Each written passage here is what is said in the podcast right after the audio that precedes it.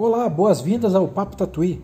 Nesta edição você ouve a artista visual Eva Oviedo, participante do coletivo La Tosca, ilustradora do livro Queria Ter Ficado Mais. Acompanhe.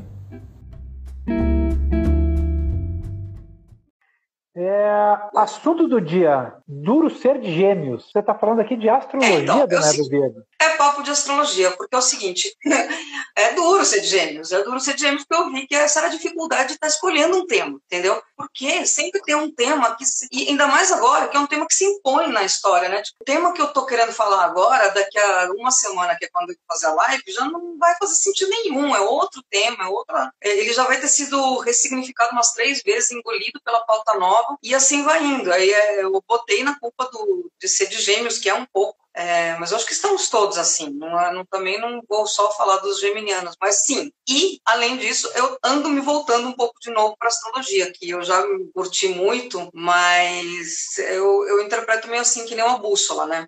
Não é que eu vou virar ilustradora e astróloga, não, é que é um conhecimento que eu já tinha, tipo assim, que eu ando meio que olhando os astros para entender o que está acontecendo no mundo e ajuda. É uma linguagem, cada uhum. um encontra o seu sua maneira de botar significado nas coisas, né? Você pode ir pelo lado filosófico, ciências sociais ou, sei lá, astrologia, para tentar entender que cada que está acontecendo.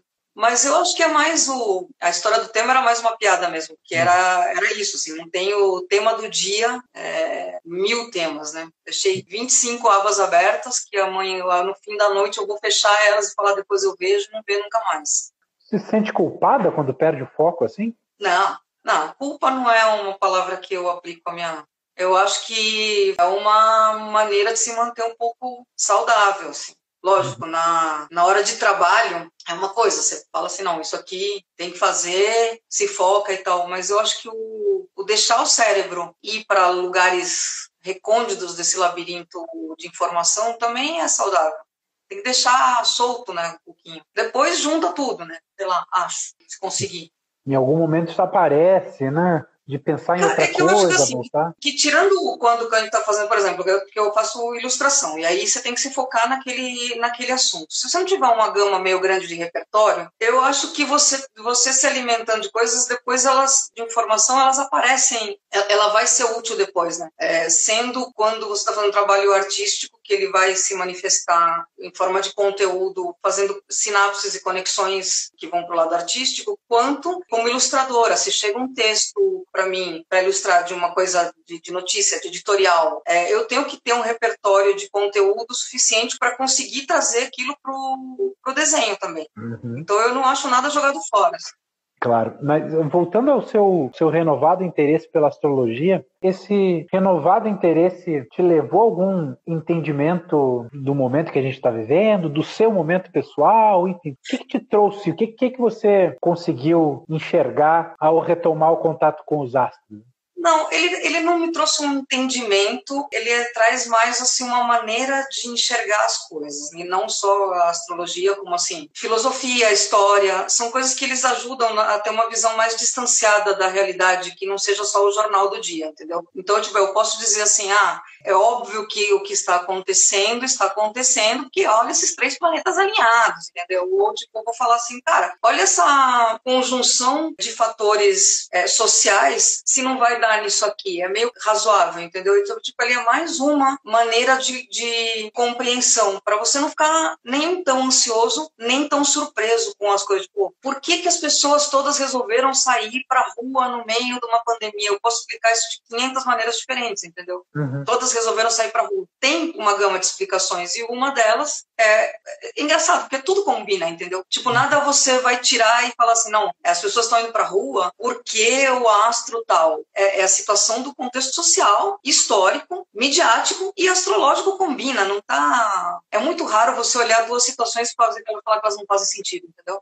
Uhum. É, um, é um momento em que, não sei, eu estava pensando sobre isso, que como a gente está muito conectado mais do que nunca, né? Essa pandemia nos deixou muito focados em, na internet, na rede social, né? Nos deu mais tempo para ficar Super. vendo isso. O mundo ficou menor ainda, né? Já era pequeno, Cara, é, é, para uma pessoa, aí eu volto à história de gêmeos, assim, para pessoa que é viciada em informação, eu sou absolutamente viciada em informação, é muito difícil você não ficar fascinado por esses acontecimentos todos. E a nível de, das pessoas, você vê como que as coisas se manifestam nas pessoas próximas também. Eu acho um momento, para mim, muito de observação, como de costume. Pessoa que, tipo, se a gente pode dividir o mundo em pessoas, eu com certeza estou do lado das pessoas que observam, né? Eu acho que também tem uma, uma coisa que disso de ver, de observar e não transformar agora, entendeu? cartunista está conseguindo pegar isso aí e transformar na hora. Eu acho isso admirável. Eu não consigo. Eu uhum. fiz uma, um projetinho de cartoon aí que eu postei, que era tipo assim, a única coisa que eu consigo dizer sobre o momento atual é que inferno. Eu não, eu, eu não tenho esse, essa velocidade de elaboração das coisas como um cartunista tem. E eu gosto, eu sigo muita gente que é do cartoon, que é do quadrinho, e consegue na hora te dizer, trazer uma, uma arte, uma reflexão em forma de arte. Eu não é, eu não consigo. Estou tentando até, mas não consigo. É óbvio, assim, a abordagem óbvia é tipo, é a gente estar tá excessivamente conectado com a, quantidade com fluxo de informações e a gente acabar massacrado, assim, tipo, não consegui fazer nada. O que tem de artista falando, ah, não consegui é, desenhar, também é grande. Quem não está nessa tipo de fazer a notícia do dia fica com dificuldade. Mas eu acho que tem uma coisa de você se desconectar, dificuldade de você desconectar um pouco demais, como para você ficar fora do seu tempo também, né? Que aí, assim, é, grosso modo, também se você se desconectar demais da realidade, é, você vai achar que tá tudo bem sair na rua sem máscara. Então, tipo, um pouco de, de conexão é importante. Eu também acho assim uma coisa que é tipo de conectar entre as pessoas essa capacidade de conexão da gente com os assuntos e da gente com outras pessoas. Uhum. É, eu tenho uma super dificuldade, assim, tipo, tanto que eu não fiz essa coisa virtual. Eu sou muito consumidora de notícias, mas eu não sou tipo, a primeira live que eu aceito fazer, porque eu não gosto de, de falar na telinha, acho esquisito. Acho esquisito o timing, acho esquisito o meio, acho esquisito um monte de janelinha de zoom piscando, por exemplo, acho, acho tudo difícil. Então é uma nova conexão que a gente tem que ter através de um meio que não é o normal, que é tipo você falar assim, ah, a gente se encontra no bar às oito, e quem aparecer lá, você dá tchau. Esse é o meu jeito de me conectar com muitas pessoas. E, e, eu tenho que, tipo, reinventar essa história, pelo menos, sei lá, até 2021, entendeu? sei lá, até não sei quando. Que isso passa a ser uma realidade. E até resgatar jeitos antigos, entendeu? Uma coisa que eu estava falando outro dia com os amigos, eu falei assim, cara, eu gosto muito de falar por telefone. Não sei por que a gente tem que, é, a partir do momento que apareceu a videochamada, o, esse negócio como é que FaceTime, sei lá, que você é obrigado a olhar para a cara da pessoa. A gente se ligava antes, pegava o telefone, falava, vou te ligar, ah, posso te ligar, você está ocupado, não sei o quê. Vamos telefonar. Não precisa você estar tá maquiado, bonita, não precisa nada. Tipo, pode estar escuro. Não, não, é um pouco cansativo às vezes você ficar fazendo cara e tal e, e ver no vídeo, né? Mas aqui é, é uma tecnologia que já tem uns 100 anos, já, dá, já deu para. Não tem delay, né? Se liga e fica, e aí, tudo bem? Tudo bem. Vamos retornar essas conexões, entendeu? Tipo, eu, eu gosto disso. Escuta, é, você falou que é uma peixe fora d'água aqui em lives, e um dos assuntos que você falou é ondas e o mar como metáfora. E você tem um trabalho, né? A gente não falou do teu trabalho, na verdade, né? Mas você tem um trabalho com, com metáforas envolvendo aí vidas marinhas e sentimentos, né? Fala um pouquinho dessa, das ondas e o mar como metáfora, Eva, por favor.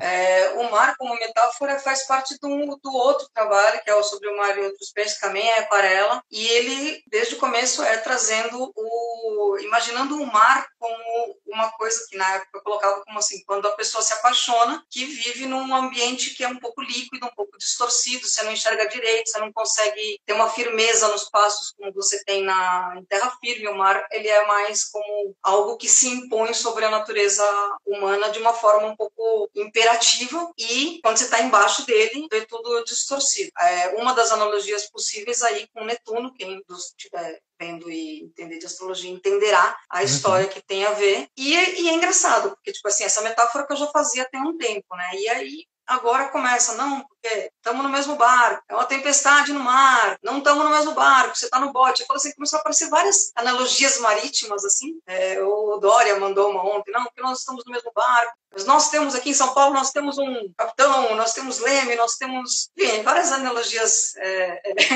marítimas e que eu estou acompanhando. Mas o que mais me chamou a atenção foi a história das ondas, né? Porque a história da pandemia, é que sempre desde o começo disse, se disse que você tem uma onda de contágio e depois vem outra, né? E aí a imagem que me veio como, como essas ondas seriam, sabe, se você souber nadar, essa analogia talvez não faça tanto sentido. Mas eu sou uma pessoa que não sabe nadar, inclusive morro de medo de mar. Jura? Não, não de peixe, de tudo. Isso é uma coisa assim, paradoxo. Eu morro de medo de água, não sei nadar, e peixes em cardume me apavoram. Enfim.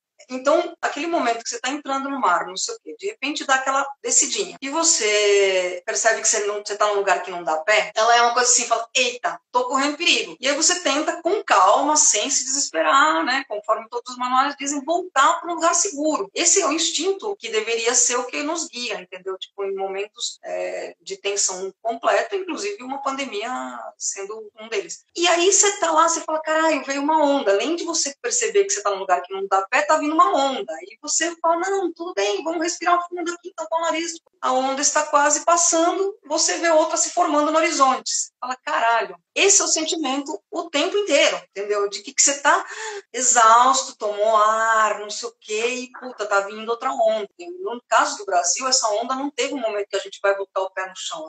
Mas o sentimento de mar é esse, de que você está num lugar extremamente é, sem visibilidade, perigoso, tem como, mas é com calma. E, uhum. vem outra onda. Nossa, é, uh, é uma imagem muito boa. É uma imagem muito boa para a gente usar. Mas eu acho, é. eu acho rico, assim, porque essa história, gostoso de analogias e coisas assim, é que você vai indo, né, nela. Como essa já era meio familiar para mim, eu estou explorando, mas aí é isso, estou aqui matutando. Que até tem a ver para mim, assim, eu não sei se o meu entendimento talvez seja um pouco uh, ingênuo ou até beirando o desrespeito, mas realmente não é essa a intenção. Mas com a astrologia, né? Que a astrologia acaba sendo uma, ah, uma metáfora, uma espécie sim. de espelho com as suas distorções e tudo, mas para você pensar, né? Total. Lógico, não, é, é um extremo lugar comum, mas tipo, você adapta ela à época, né? E a, a, o fato de serem ondas, o que se fala, linguagem técnica do contágio, e é em ondas, não é, não é de se desprezar, digo, enquanto.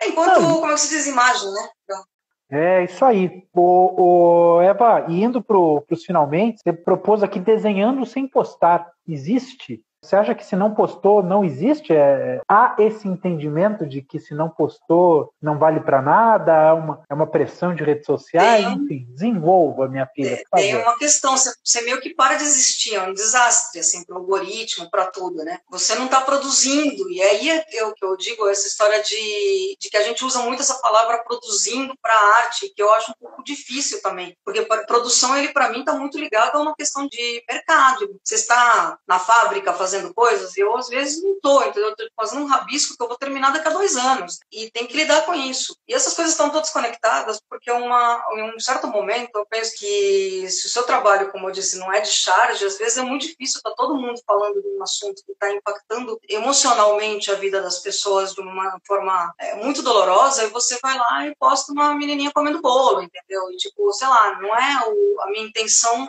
sempre estar tá de acordo com a, o movimento das redes e nem sempre estar de acordo, nem sempre tá, e também não pegar e falar, pô, essa pessoa está completamente desconectada do, do, seu universo, entendeu? Tipo, do, do, mundo que ela vive. Essa dualidade que se apresenta em Gêmeos, e é amarrando a história toda, é, é um paradoxo que a gente está tendo que lidar nessa época, enquanto artistas, enquanto consumidor de arte, notícias, enquanto tudo, de você tá fazendo coisas de acordo ou não, ou tipo deixar na gaveta e falar depois eu mostro isso e confiar que você vai estar, tá, aquilo vai ser relevante talvez vez mais relevante daqui a um tempo do que agora.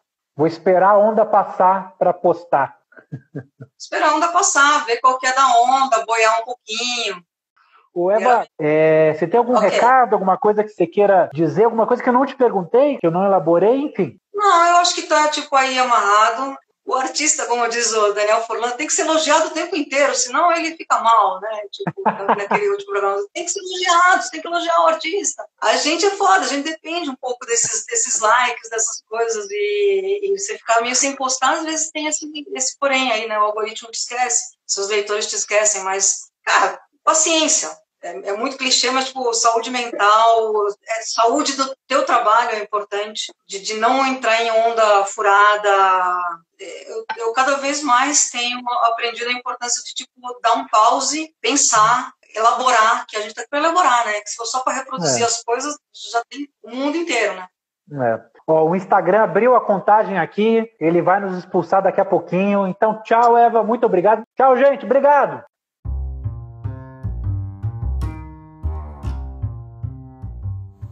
Chegamos ao fim do Papo Tatuí. O material original foi uma transmissão ao vivo no Instagram realizada em maio de 2020.